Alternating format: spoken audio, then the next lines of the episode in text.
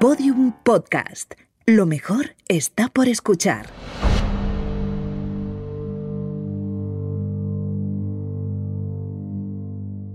Hola criminópatas, soy Clara Tiscar y hoy os voy a contar una historia cuya investigación avanzó gracias a las redes sociales.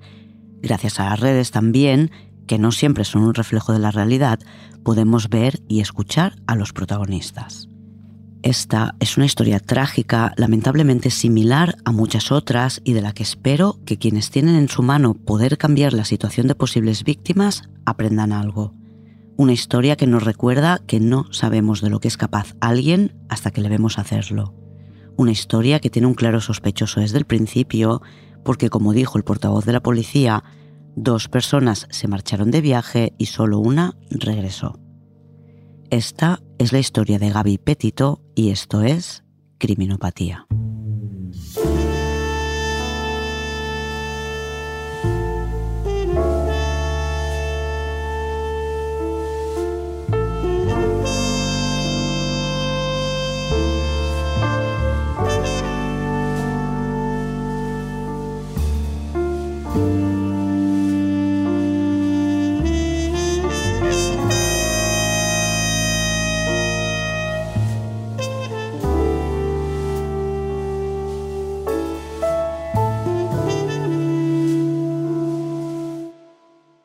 Sábado 11 de septiembre de 2021. A petición de la policía del condado de Suffolk en Nueva York, la policía de Northport en Florida va a casa de la familia Laundry a preguntar por Gaby Petito. La madre de Gaby, Nicole Schmidt, ha puesto una denuncia porque hace días que no sabe nada de su hija, que está viajando por el país en una furgoneta junto a su novio, Brian Laundry. La policía llama a la puerta de los Laundry y pregunta a Chris y Roberta, los padres de Brian. Ellos dicen que cualquier cosa sobre este tema tienen que hablar con su abogado y les dan una tarjeta. Empecemos por el principio.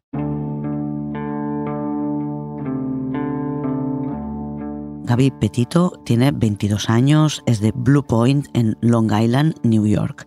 Sus padres están divorciados y ella se crió con su madre Nicole y su padrastro. El padre de Gaby, Joe Petito, también se volvió a casar y vive en Florida. Gaby, entre hermanos y medio hermanos, es la mayor de siete. Brian Laundry tiene 23 años y es de Bayport, también en Long Island, justo al lado de Blue Point. Gaby y Brian se conocieron en el instituto cuando Gaby estudiaba primero y Brian segundo tuvieron una relación intermitente en el instituto. Después pasaron un par de años separados, Gaby se apuntó a la Universidad Pública de Carolina del Norte, se mudó allí en 2017 y estuvo trabajando de camarera y ayudante de cocina. Nunca llegó a ir a la universidad. En 2019, Gaby y Brian retoman su relación, ahora de una forma más madura. Ya no tienen esos altibajos. Ahora sí, ahora no. La familia de Brian se ha mudado a Northport, en Florida, y Gaby decide trasladarse allí para vivir con Brian. Se instalan en casa de los Laundry. Gaby trabaja como auxiliar de farmacia en un supermercado y Brian trabaja en el mismo centro en el departamento de alimentación. Brian sueña con llevar una vida minimalista, dejando poco impacto en la Tierra. Cree que los seres humanos son lo peor para el planeta. Gaby vende su coche viejo y compra una furgoneta Ford Transit de color blanco. La arreglan para poder dormir y viajar en ella. En verano de 2021, tras haber hecho algún viaje ya en furgoneta, deciden dejar su trabajo y lanzarse a la carretera durante cuatro meses para visitar los parques naturales de Estados Unidos. Aunque el padre de Gaby, que vive en Florida, les ofrece guardar sus cosas en su casa, ellos alquilan un almacén para dejar sus pertenencias. Esperan poder trabajar puntualmente durante su ruta para poder pagar el viaje y Gaby quiere montar una web para narrar su viaje y transmitir su filosofía de vida a una audiencia que intenta ganar en Instagram. Quiere ser una influencer y poder vivir viajando. Desde Florida van hasta casa de la madre de Gaby en Long Island, Nueva York. Tras pasar un par de semanas allí para asistir a la graduación de su hermano, Gaby y Brian inician su viaje en furgoneta el 2 de julio. Gaby mantiene un contacto habitual y muy frecuente con su familia. Con su padre suele hacer videollamadas por FaceTime casi cada día. Con su hermano habla frecuentemente a través de Snapchat y con su madre mantiene conversaciones constantes vía mensajes, llamadas cortas y FaceTime. Hasta el 27 de agosto, cuando todos dejan de poder hablar con Gaby y reciben el primer mensaje que les parece raro. Gaby le escribe a su madre, ayuda a Stan, con un tema de la configuración de su teléfono. Stan es el abuelo de Gaby. Es muy raro que Gaby llame a su abuelo por su nombre cuando nunca lo hace. Después volveremos a este mensaje. El teléfono de Gaby deja de estar operativo el día 27 de agosto. Sus padres intentan llamarla, envían mensajes, pero ella no responde. Tampoco lo hace Brian, a quien también escriben cuando no pueden contactar con ella. El día 30 de agosto, la madre de Gaby recibe un mensaje que dice, sin cobertura en Yosemite. De este mensaje le extrañan varias cosas. La primera es que sea un mensaje tan escueto después de tantos días de no saber de ella. Y la segunda es la ruta. Lo último que supieron de ellos es que estaban en Grand Teton National Park, en Wyoming.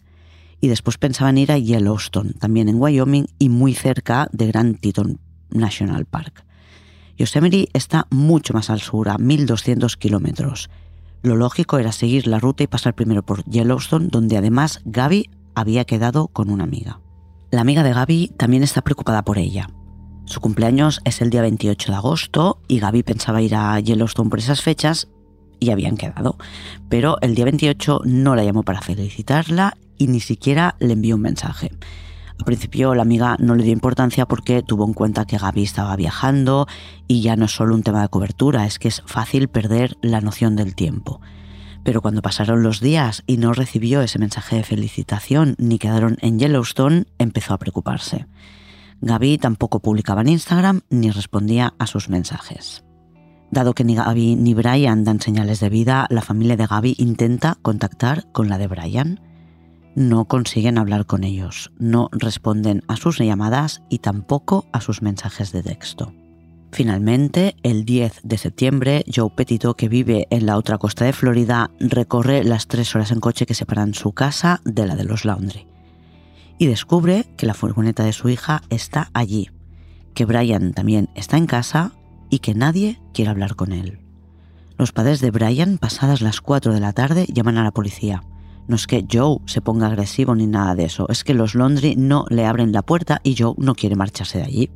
La policía acude dos veces a casa de los Laundry para pedirle a Joe que se marche. Joe descubre que Brian lleva 10 días en casa con sus padres. Los vecinos le vieron llegar el 1 de septiembre con la furgoneta de Gaby. A ella nadie la ha visto. Al día siguiente, en Nueva York, es cuando Nicole, que creo que ya ha intentado poner la denuncia por la desaparición de su hija antes, consigue que la tomen en serio en una comisaría distinta a la que fue la primera vez. La policía comprueba que efectivamente Brian entra en Northport conduciendo la furgoneta de Gaby el día 1 de septiembre a las 10.26. El día 24 de agosto, Gaby habló con su madre por FaceTime.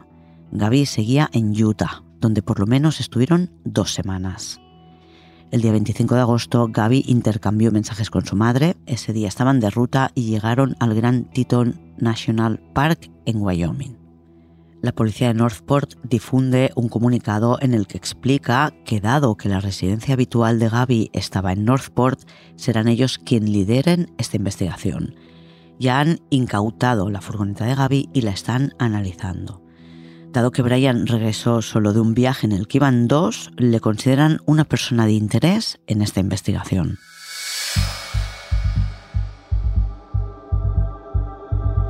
La noticia salta rápidamente a los medios.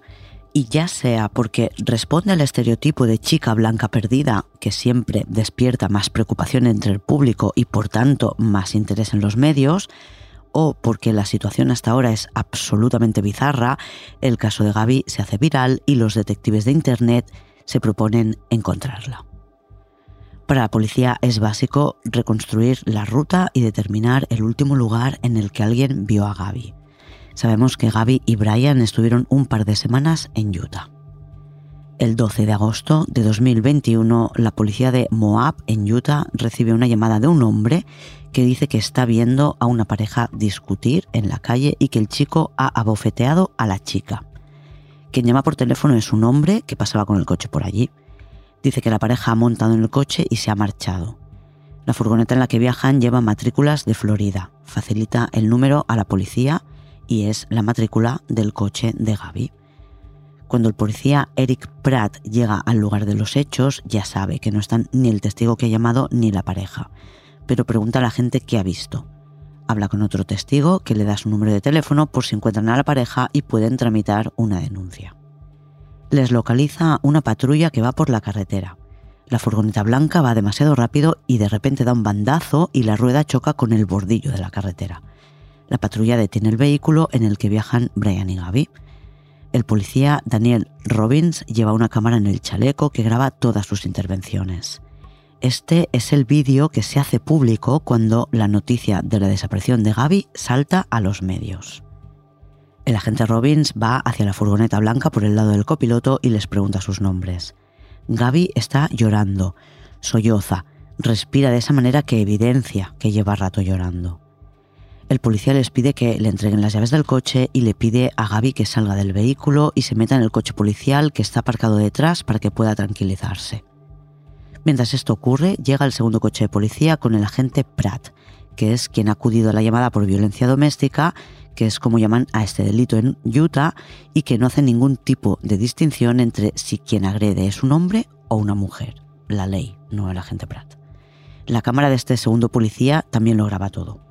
Pero esta grabación será pública meses más tarde, Tenéis los dos vídeos en el blog y aunque hay muchos momentos en los que las imágenes son idénticas, porque ambos policías están juntos, cuando se separan cada cámara graba lo que hace cada uno de ellos, por tanto son complementarios.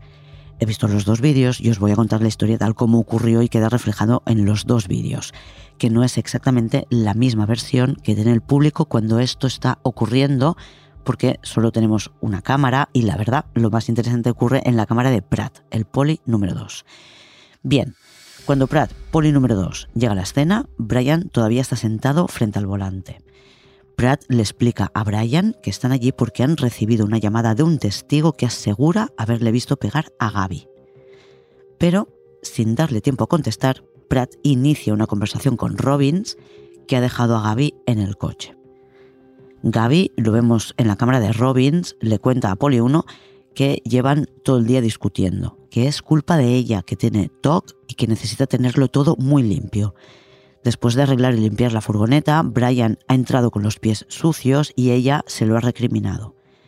Dice que a veces puede ser borde y que le sabe muy mal.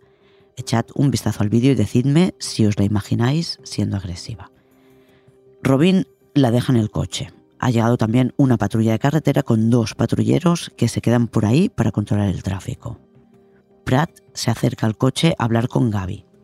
Y lo primero que le pregunta es si Brian le ha pegado.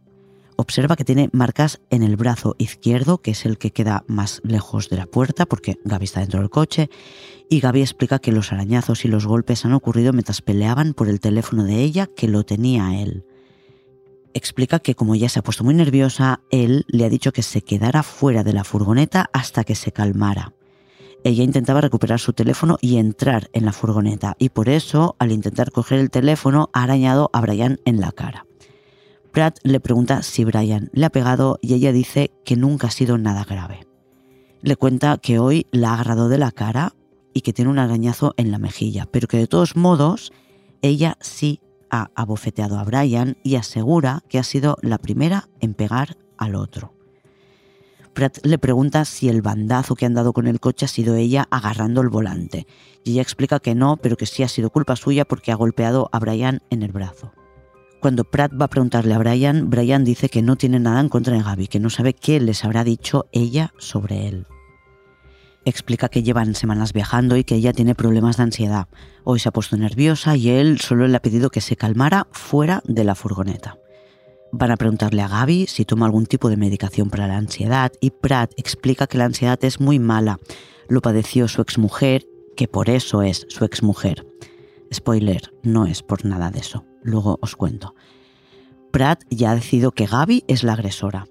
Empiezan a tratar a Brian como si fuera un colega. Robbins se queda hablando con él, mientras Pratt llama al testigo que ha visto la discusión frente a la cafetería en Moab, no el que ha llamado a la policía, otro. Este hombre dice que no sabe exactamente lo que ha visto, pero que había algo raro. Ella le daba manotazos a él, pero como lo haría un niño pequeño, parecía que juran más que que se pelearan, pero lo que se decían no era un juego. Él estaba en la furgoneta y parecía que quería dejarla a ella fuera, pero que ella ha entrado pasando por encima de él. No tiene claro que Gaby fuera la agresora, dice que la situación era rara, pero que tampoco ha visto a Brian pegarle. Voy a hacer una pausa aquí para contaros que hay testigos que sí vieron a Brian pegar a Gaby. Es lo que ha dicho el que ha llamado a la policía. Tenéis la grabación de la llamada entre la documentación de este episodio en el blog. Y hoy sabemos que lo vio más gente. Otro hombre que pasaba conduciendo por ahí tuvo una visión muy clara de lo ocurrido. Gaby intentaba entrar en la furgoneta. Brian estaba fuera, la empujó hacia el lateral y después le pegó en la cara. El movimiento fue de bofetada, pero con el puño cerrado. Gaby recibió el golpe en la parte izquierda de la cara. Este hombre consideró que no hacía falta llamar al 911 porque vio a gente correr hacia la pareja para detener la discusión y asumió que ellos llamarían. Cuando un mes después se enteró de cómo se desarrolló esta historia, fue a hablar con la policía. Pero para Pratt, aunque Gaby le dice que Brian la ha agarrado de la cara y como resultado también tiene un arañazo, y ve las marcas en los brazos de Gaby, es más importante el arañazo que tiene Brian. Todo confirma que Gaby es una histérica que ha pegado a Brian, que solo le pedía que se calmara. Ella explica que él tenía su teléfono y trataba de recuperarlo, pero Pratt considera que ella es la agresora en este caso y que él solo intentaba no defenderse, sino quitársela de encima. La ley en Utah es clara, no distingue entre si el agresor es un hombre o una mujer. Si hay un incidente de violencia doméstica, se toman medidas. A pesar de esto, ninguno de los policías lo ve muy claro, porque aunque ella le haya agredido y reconocido, la agresión consiste en un arañazo. Meter a alguien en la cárcel y que tenga antecedentes por un arañazo les parece exagerado. Otra opción es no denunciar, sino entregarles una citación y que sea el juzgado el que decida si proceder con la denuncia. Se lo cuentan a Brian. Le dicen que él es víctima de violencia doméstica, él se ríe en plan, ¿qué dices? Y los polis le dicen, ya, pero es que ella te ha agredido y es lo que dice la ley. Explican que tienen que separarles esa noche. A no ser que él pueda pagar un hotel para dormir en un sitio distinto a Gaby, a ella la llevarán a la cárcel. Y Brian dice que no tiene dinero para pagarse un hotel. Comentan el tema un par de minutos más, en plan, sabemos que es exagerado, pero es lo que nos obliga a hacer la ley. Las mujeres pueden ser un poco, ya sabes, si te hablara de mi ex. Pero el caso es que Gaby, menudita y con 22 años, le dicen va a pasar la noche en la cárcel. Brian dice que quizás él puede dormir con un saco fuera de la furgoneta. No comenta que tiene una tienda de campaña en la que han estado durmiendo muchas noches por no dormir en la furgoneta.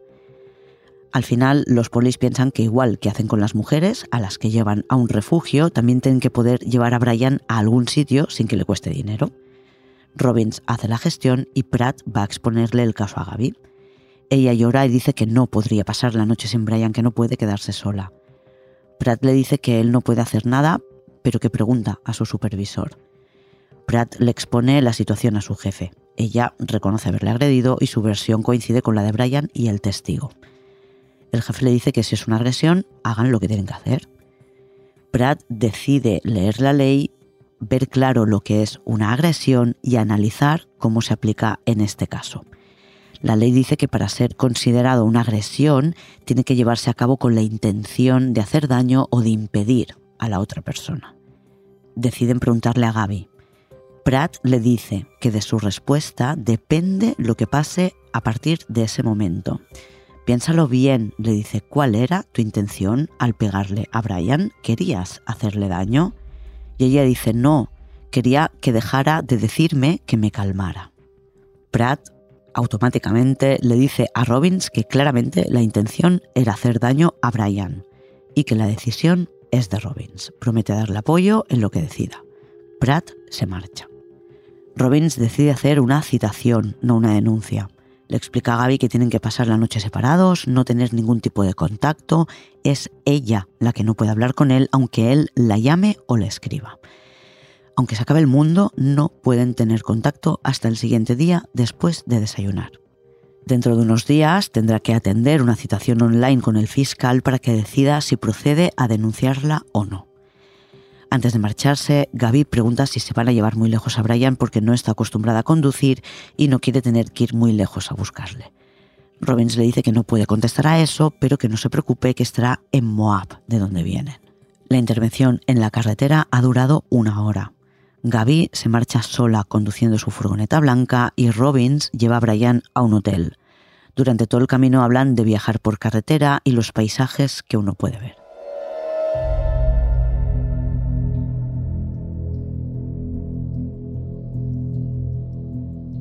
De vuelta en Florida, ni Brian Laundrie ni sus padres aceptan ni una sola vez hablar con la policía. Es la quinta enmienda, no tienen la obligación de hacerlo. Brian no está acusado de nada. Pero para la policía es sospechoso de lo que haya podido pasarle a Gaby. Ponen cámaras alrededor de su casa para tenerle controlado. No va a servir de nada. El día 16 de septiembre, cinco días después de poner la denuncia, el abogado de los padres de Gaby lee una carta en la que Joe y Nicole suplican a los Londri que les ayuden a buscar a su hija, a quien han tenido viviendo en su casa. Frente a la casa de la familia Laundrie, aparte de la prensa, acuden personas a protestar por lo que están haciendo los padres de Brian. Alguien les pone un cartel preguntando qué harían si la desaparecida fuera su hija. El viernes 17 de septiembre la policía llega de nuevo a casa de la familia Laundrie.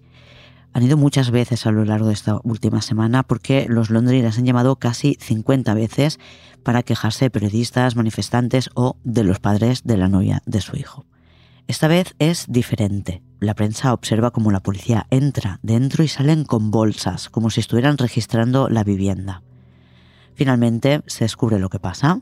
Los Londri han denunciado la desaparición de Brian.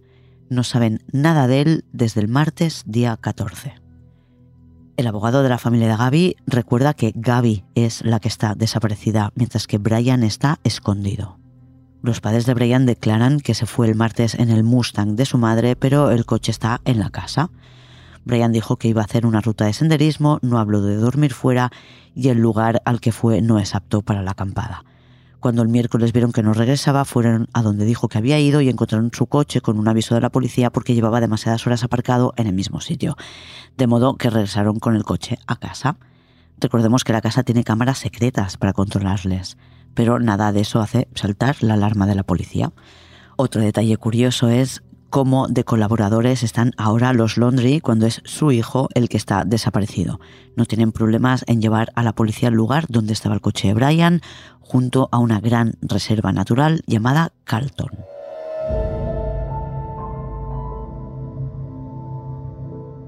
tras la detención en Moab y hacerles pasar la noche separados, algo que no sabemos si cumplieron. Lo siguiente que sabemos de Brian y Gaby es que se separan de nuevo el día 17 de agosto. Brian vuela a Florida desde Utah. Está una semana en casa de sus padres. Lo que Gaby cuenta a los suyos es que Brian ha ido a ayudar a su padre a vaciar el trastero en el que dejaron sus pertenencias.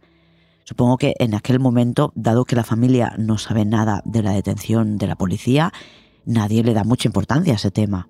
Hoy, sabiendo lo que ha pasado, es un movimiento extraño. Van tan justos de dinero que él no podía pagar una noche de hotel para evitarle a Gaby la cárcel, pero cinco días después puede pagar un billete de avión para vaciar un almacén que han alquilado para guardar sus cosas durante este viaje, y Gaby puede quedarse esos días en un hotel. Gaby está sola desde el día 17 de agosto hasta el día 23 Sabemos que se aloja en un hotel de Salt Lake City, aunque no tenemos la confirmación de que esté allí todas las noches. Sabemos que está allí la noche del 21 porque le pide a su padre que encargue comida para ella y se la entreguen en el hotel hasta el día 24 cuando realiza la salida y en ningún momento ven a Brian. El día 24 Gaby habla por FaceTime con su madre, se ven las caras. Gaby dice que se van a marchar ya de Utah y van a ir hacia Wyoming. El día 25 están en ruta y Gaby se mensajea con su madre y habla por teléfono con ella. Mientras en Florida se pone en marcha la búsqueda de Brian, a Gaby la buscan en Wyoming, en el Grand Teton National Park, que es un lugar enorme y en el que hay varios lagos. Sin una indicación concreta de dónde estuvieron, es como buscar una aguja en un pajar. Por otro lado, los investigadores verifican que Brian condujo desde Wyoming a Florida entre el 30 de agosto y el 1 de septiembre. Estuvo realizando pagos con la tarjeta de Gaby. De momento, lo único que pueden hacer es acusarle de uso indebido de la tarjeta de Gaby.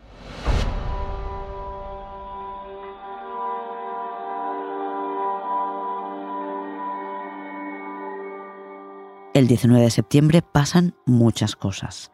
En Florida buscan a Brian en una reserva natural de 100 kilómetros cuadrados, que es donde aseguran sus padres que fue a hacer una ruta y ya no regresó. Es un lugar en el que no se puede entrar en coche, aunque tienen senderos por los que puedes ir en bici, a pie o a caballo. Como está plagado de caimanes y otros animales salvajes y muy peligrosos, no se puede acampar y además en verano, que es época de lluvias, suele inundarse y el 80% del suelo es pantanoso. En un canal de YouTube, Red, White and Bethune publican un vídeo que aporta la pista definitiva. Obviamente, antes de publicar el vídeo ya han pasado la información a la policía. Son una familia que viaja en una autocaravana y llevan una cámara GoPro que graba desde la luna delantera. Viajaban por el Grand Teton National Park y concretamente estaban en un lugar llamado Sprit Creek, en un camino solitario y apartado. Al ver una furgoneta, ralentizaron el paso para saludar. Recuerdan que tenía placas de Florida, de donde son ellos, razón de más para saludar. La furgoneta estaba cerrada y no vieron nada ni a nadie alrededor. Cuando se enteraron de la noticia de la desaparición de Gaby, recordaron aquella furgoneta. Comprueban con el vídeo que es la misma. Está junto a un camino en medio de un bosque. A ambos lados del bosque hay lo que parece campo abierto. La furgoneta estuvo aparcada allí el día 27 y el día 28 de agosto. Os dejo un mapa en el blog. Este vídeo está grabado el 27 de agosto, poco antes de que se hiciera de noche. Rápidamente, otros usuarios de YouTube se ponen a analizar el vídeo de Red, White and Bethune. No hay duda de que es la furgoneta de Gaby y de que, aunque apenas se ven a simple vista, sus sandalias están junto a la puerta trasera. Están colocadas con la punta mirando hacia afuera, como si se las hubiera quitado desde dentro o desde fuera, pero bien colocadas para ponérselas al salir. Cuando ya empieza a verse la furgoneta en el vídeo, parece que la puerta trasera está un poco abierta.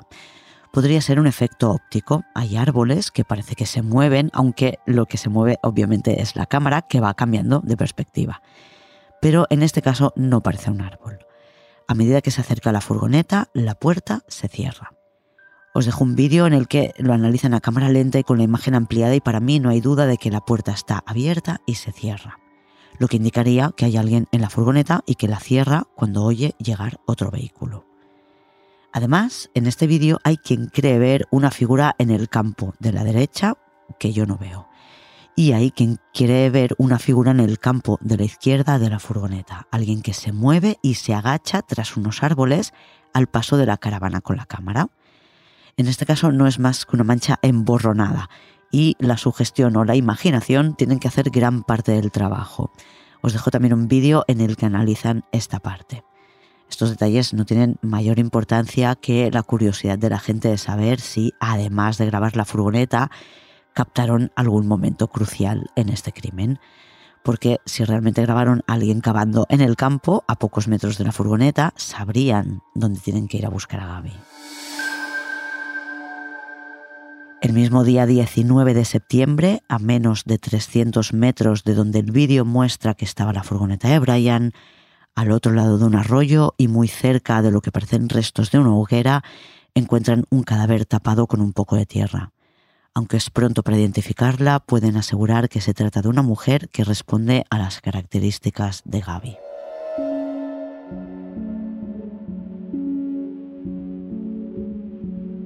Poco a poco los investigadores, gracias a lo que cuentan los amigos de Gaby, pueden tener una idea de cómo era su relación.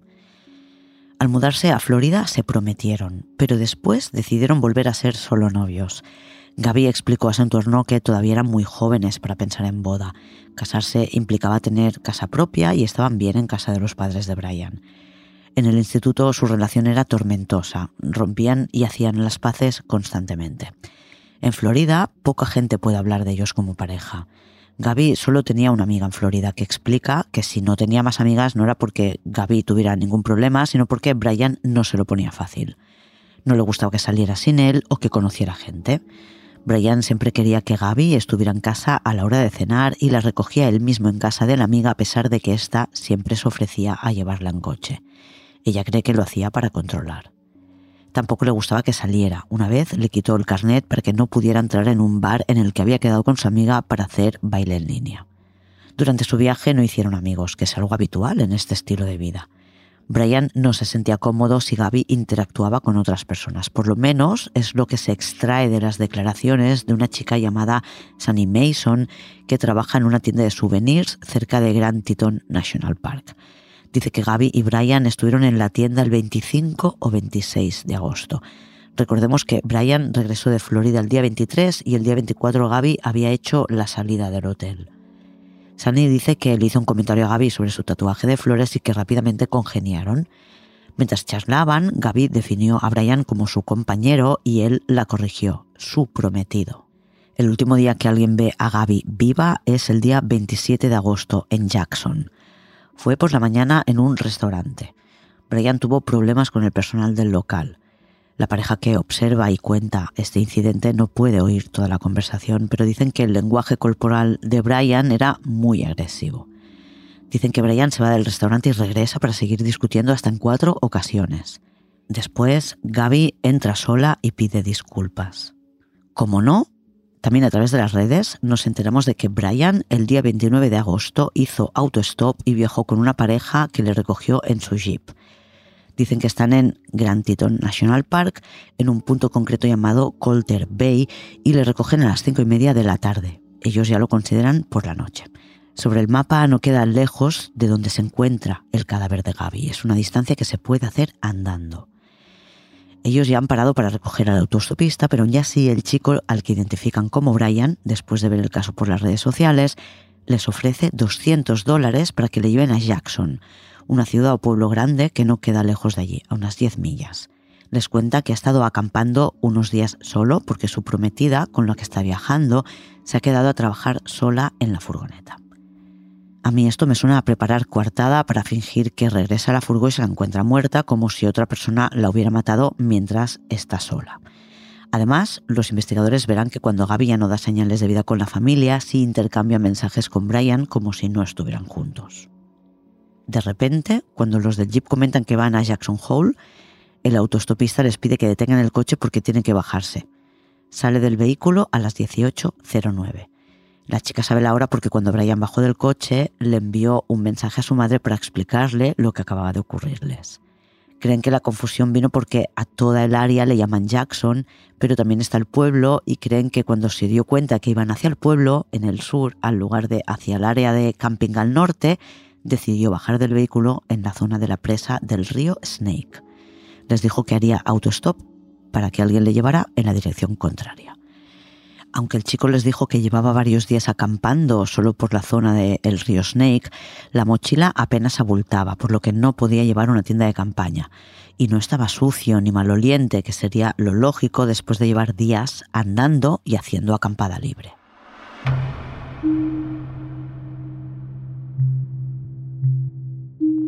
Tras encontrar el cadáver que creen que es de Gaby, el día 20 de septiembre la policía registra la casa de los padres de Brian y la de su hermana Cassie.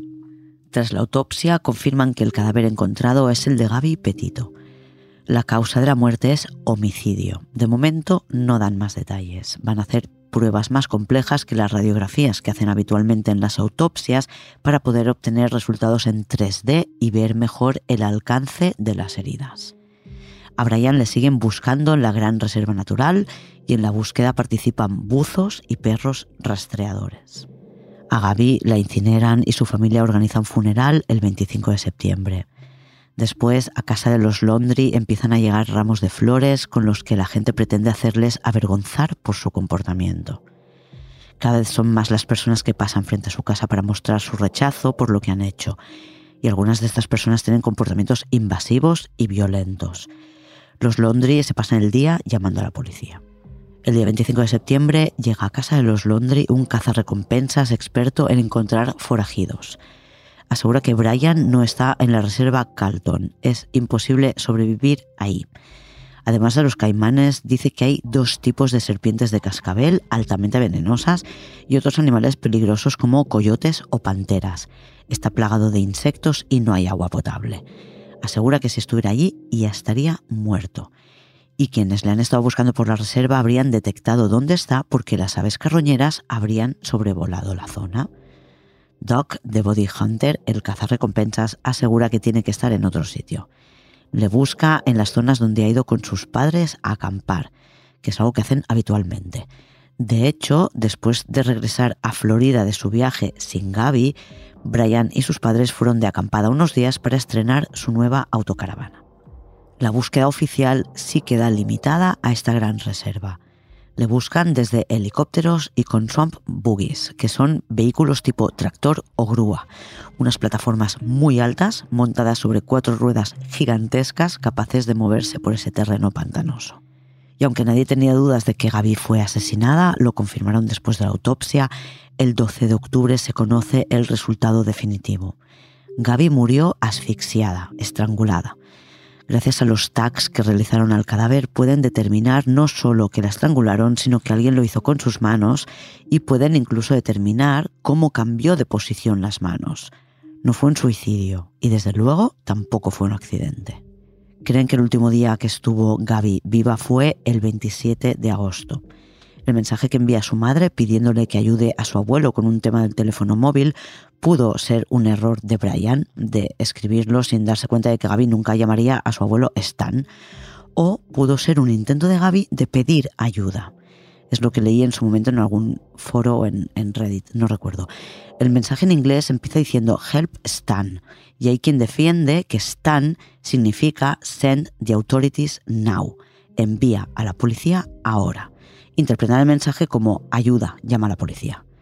Desde luego es una buena forma de pedir ayuda si antes lo has hablado con tu familia para acordarlo. En casa de Gaby parece que no era así y que ella tenía un abuelo llamado Stan, por tanto es de suponer que fue un error de Brian. Tener una palabra secreta que puedas usar para pedir ayuda sin que nadie se entere de que lo estás haciendo me parece una idea genial. Es algo que tiene que saber toda la familia que no tiene que usarse nunca y por tanto no pueda generar confusión, pero que a la vez no sea sospechoso para quien te pueda controlar los mensajes. Por ejemplo, en el caso de Gaby podrían haber acordado que si llama al abuelo por su nombre es que está en peligro. El día 19 de octubre, un mes después de encontrar el cadáver de Gaby, vuelven a abrir al público la reserva natural en la que han estado buscando a Brian. El nivel del agua, tras cuatro semanas con el 80% del terreno inundado, ha empezado a bajar, pero también disminuye la intensidad de la búsqueda. El día 20 de octubre, Chris y Roberta Londri deciden ir ellos mismos a buscar a su hijo a Miakahachi Creek. Es una zona boscosa que se conecta con la reserva Calton. Pocos minutos después de iniciar su ruta, encuentran algo que creen que es de su hijo. Dado que han avisado a la policía de que iban a buscar a Brian, les tienen por ahí cerca. Comprueban que lo que han encontrado es la bolsa estanca de Brian con alguna de sus cosas, como un cuaderno. Poco después, la policía encuentra junto a estos elementos otras pertenencias de Brian y algunos huesos, entre los que están parte de un cráneo. El área ha estado inundada durante casi todo este tiempo que ha durado la búsqueda, por lo que el cadáver estuvo bajo el agua y ha sido devorado por animales. Gracias a los registros dentales podrán confirmar en cuestión de horas que los restos encontrados son los de Brian Londre. Aunque desde la entrada de la reserva Calton hasta donde han encontrado a Brian hay unos 45 minutos andando, en realidad está muy cerca de donde dejó aparcado el coche, en un aparcamiento que queda en el límite de la reserva. Aunque es verdad que sus padres han participado de varios dispositivos de búsqueda y han indicado dónde creían que podía estar, es como mínimo sospechoso que el primer día que abren la reserva al público, los padres encuentren los restos de su hijo a los pocos minutos de empezar a buscarle. Sea como sea, Brian está muerto. Aunque tardarán semanas en proporcionar los resultados oficiales de la autopsia, finalmente sabremos que Brian se suicidó de un disparo en la cabeza con una pistola que se llevó de casa de sus padres.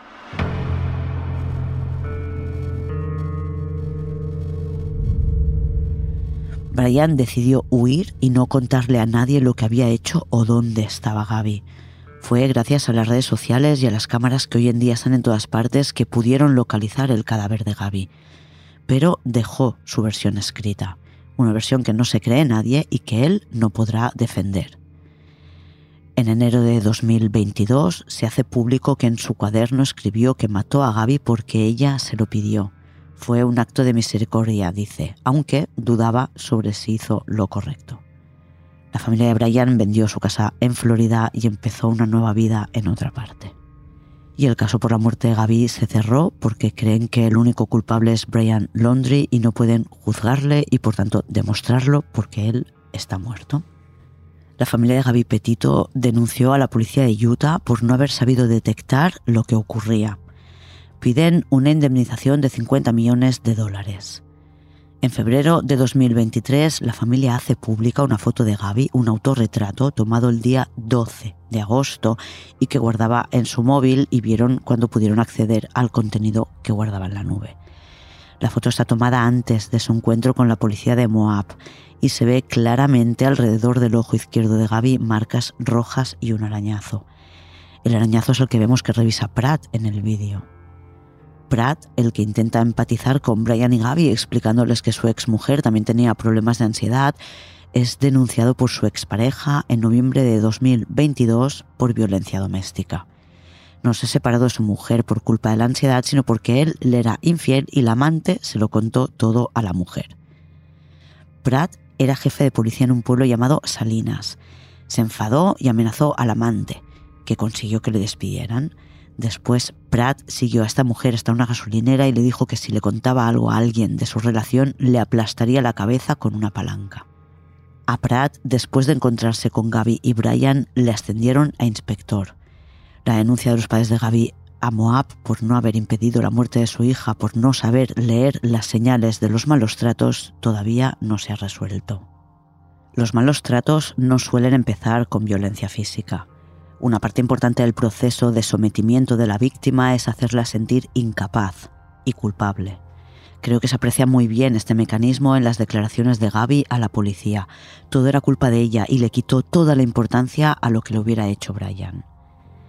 Estas situaciones siempre van a peor. El maltrato cada vez será más grave y descubres lo que alguien es capaz de hacer cuando lo hace. Esta ha sido la historia de Gaby, que seguramente no creía que Brian fuera capaz de matarla. Su familia ni siquiera tenía sospechas de malos tratos. Seguro que ella tampoco lo consideraba malos tratos. Pensaba que discutían por su culpa. Pero siempre irá peor. Y no sabes de lo que es capaz alguien hasta que lo hace.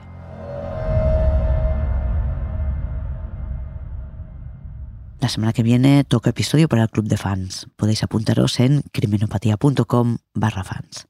Nada más por hoy. Hasta la semana que viene, criminópatas. Criminopatía es una serie producida por Podium Podcast. Escrita, dirigida y presentada por Clara Tiscar. Diseño sonoro, Pablo Sánchez. Editora jefa, Ana Rivera. Editor creativo, Eugenio Viñas. Producción ejecutiva, Lourdes Moreno Cazalla. Todos los episodios en podiumpodcast.com y en todos los agregadores.